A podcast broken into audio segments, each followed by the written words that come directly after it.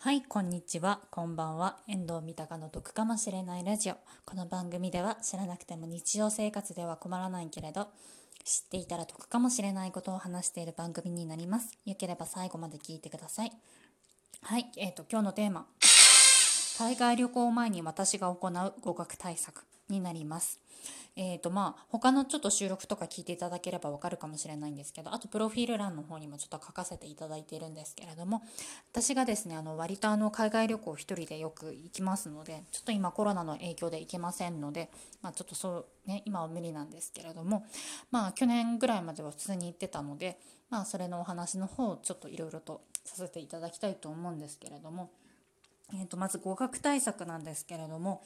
えーとですね、私が基本的に主に使ってるのが、えーと、なんだっけオンライン英会話っていうのを使ってます。で、えーと、私がですね前に使ってたのがオンライン英会話の DMM あですね DMM の、えーと、オンラインの英会話の方を使ってました。ですのでちょっとそのお話の方がちょっとメインになってしまいます。でまた私これを使ってたのがですねあの一昨年が最後になります。一昨年の12月にちょっと最後になってしまいますのでちょっとあのそれからまたいろいろとねあの DMM さんの方も変わってると思いますのでちょっとそちらの方もご了承していただきながらちょっと聞いていただけたらいいかなっていうふうに思います。はい、で私が海外旅行行く前なんですけれどもえーとですね、えーと、なんだっけ、まあ、いろいろやるんですけれども、えーと、基本的にオンライン英会話の方を使ってます。はい。で、オンライン英会話をですね、私基本的に1ヶ月だけとか使ってます。で、あの、よく、あの、通学するところ、ECC だったりだとか、イオンとか、まあ、いろいろね、ギャバとかね、ギャバ？ギャバでいいんだっけ？ギャバ、ギャバじゃないか、ガバか、ガバかな？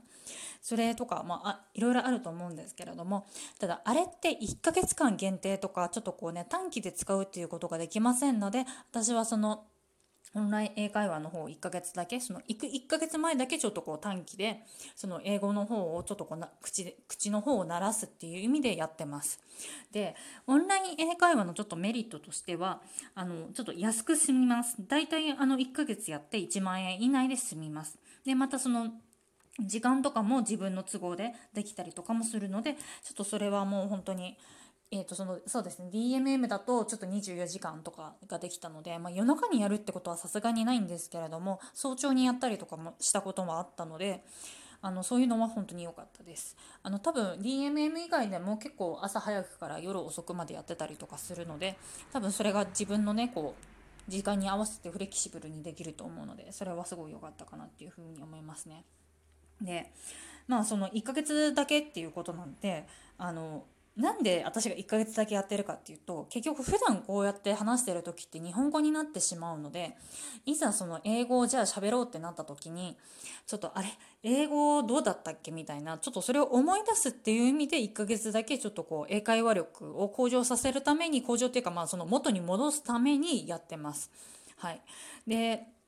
基本的にオンライン英会話の人たちのね先生たちって非ネイティブあのセ,、えー、とセブじゃないわ。フィリピン人だったりだったりとかあとまあそうですね。あの普通のオンライン英会話のあれだとフィリピンの方が多いんですけれども DMM だの時だは、えーと、フィリピン以外の方も結構いらっしゃったのでなんですけれども基本的に非ネイティブの方が多かったんですけれどもただなんかその非ネイティブだからこそのなんかちょっとこうね勉強しててこうお互いにちょっとこう分かり合えるところもあるんですよ。あの例えばどういうことかっていうとちょっとこう結局第一言語が英語以外のところなんでこう勉強するのにすごい苦労してるっていうのがお互いに分かるんですよね。なんかこういうところちょっとこうね分かりづらいよねとかこういうこれとこれの単語の違いってなんかこうあのそのどういう違いなの？とかすごい似たような単語でもいや実はこういうふうに違うんだよみたいな話だとかちょっとこう英語を勉強してるからこそのこうそういうことを教えてもらったりとかもしてました。あとなんか私の場合がですねセブ島にちょっと行く前にフィリピン人の先生とそのこうお話とかしてたっ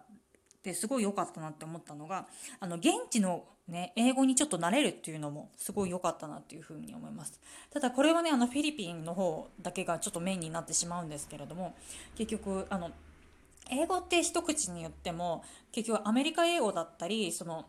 イギリス英語だったりオーストラリアの英語だったりとかちょっとずつなんか鉛まではいかないんですけれども微妙にちょっと癖みたいなのが違かったりとかするので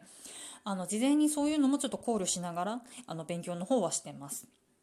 そうですねなので、えーと、私の場合がですねその DMM の時はあのちなみに今 DMM はあのあれですあのネイティブさんもできます。そういうなんかコースはあります。ただ、それはなんか1万ぐらいとかなんかするみたいですね。最近ちょっと調べた場合。なので、ちょっとあらかじめ現地の英語になれるっていうのは全然できると思います。はい。でもし、あの、その、まあ、DMM 限定になってしまうんですけれども、もしそのヨーロッパ圏、例えばイギリスだったりとかに行く時に、そこの英語をちょっとこう学びたいんだけれどもただそのネイティブプランとかっていうのがちょっと払えないってなった際は、えっと、その前にあのなんだっけ東ヨーロッパ圏の先生とかがいるのでその先生とかを指定してあの割とイギリス英語に近いんですねその先生たちって。なのでそういう先生たちのあのと勉強すると結構いいかもしれません。はい、そうですねでただ一応デメリットとしてはあの英語力自体はちょっとこうガンって上がらないです。あのガンって上がらないってどういうことかっていうと例えば何て言うんだろうインプットの部分になりますね。アウトプットの部分は上がるんですけれどもインプットの部分は上がりません。あの理由としてあの自分でその今日は例えば朝やる次の日は夜やるみたいな感じで細切れで予約するのであの先生がですね固定じゃないっていうのがあってで結局その連続レッスンではないのでその部分がちょっとこうなんかこういい部分ではあるんですけれどもその反面インプットの部分はちょっと上がらないと思います。なのでちょっとこうインプットの部分とか上げたいっていう風になってるとそれはちょっとこう通学だったりあと今やってる何て言うんだろうオンライン留学だったりとかそっちの方を多分やっていただいた方がいいかなと思います。オンライン留学だとなんか毎日その固定で夜3時間だけとかとかっていう感じなんですけれどもなんかそれはそれでなんか勉強にはなるそうなんですけど私の方はちょっとあんまりね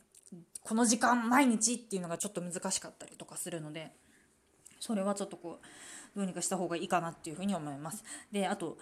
えーと、人気の講師の先生が予約が取れないっていう問題とかもよくあるんですね。で、それはじゃあどうすればいいかっていうと、予約の時間の方は私は工夫をしてました。例えば、土曜日の朝7時。大概あの前日の金曜日の夜ってなんか飲んでる人とかが多くて、その月曜日じゃなくてすいません、土曜日の朝7時からわざわざ英会話のレッスンをやるっていう人がちょっと少ないんですね。なので、私がその人気の先生をちょっと予約したいなっていう時とかは、土曜日の朝の7時とかに、予約したりとかはしてましたね。そうですね。7時とか6時半とか、それぐらいの早朝の方にしてました。え、ー、とですね、あと、オンライン英会話なんですけれども、あの、講師側の先生の方での、あの、Wi-Fi、ネット回線の都合とか、で、ちょっとこうね、授業がうまくできなかったっていう場合だったら、あの、振り替えの方はできます。こただ、自分の方の、こちら側の方の、そういうなんか落ち度とかでダメだった場合は、それを振り替えとかにならなくていいです。あの、1回あったんですけれども、はい。ね、あとは、私がイギリス行く前だと、えっ、ー、と、本を使いましたね。本を勉強して、えっ、ー、と、タイトルがですね、4週間集中チーム発音も学べるイギリス英語リスニングっていう、米山明日香さんが書かれてる本なんですけど、ちょっとこれがちょっと尺的にちょっと時間がないので、これはこれでまたちょっと別の回にあの撮ろうとは思うんですけれども、これの方をちょっとね、使ったりとかはしてましたね。あとフランスじゃなくてベルギーが、ベルギー行った時も英語以外にも一応フランス語とかも多少ね、できたらいいかなと思ったので、あのベルギーがあのフランス語、えっ、ー、となんだっけ、オランダ語、ドイツ語が公用語になってるので、ね、そうですねフランス語の方もあの私はあの本を使ってちょっとこうリスニングとかの方は勉強はしましたかね。はい。え、ー、と、じゃあ、こんな感じになるんですけれども、じゃあ、ちょっと今日のおさらいとして、私は海外旅行前に、え、ー、と、行う英語の、英語っていうか、まあ、語学対策としては、あの、メインとして、1ヶ月だけ、あの、オンライン英会話の方を利用してる。で、あと、たまに、あの、本使ったりっていうのもしてるっていう話になります。はい。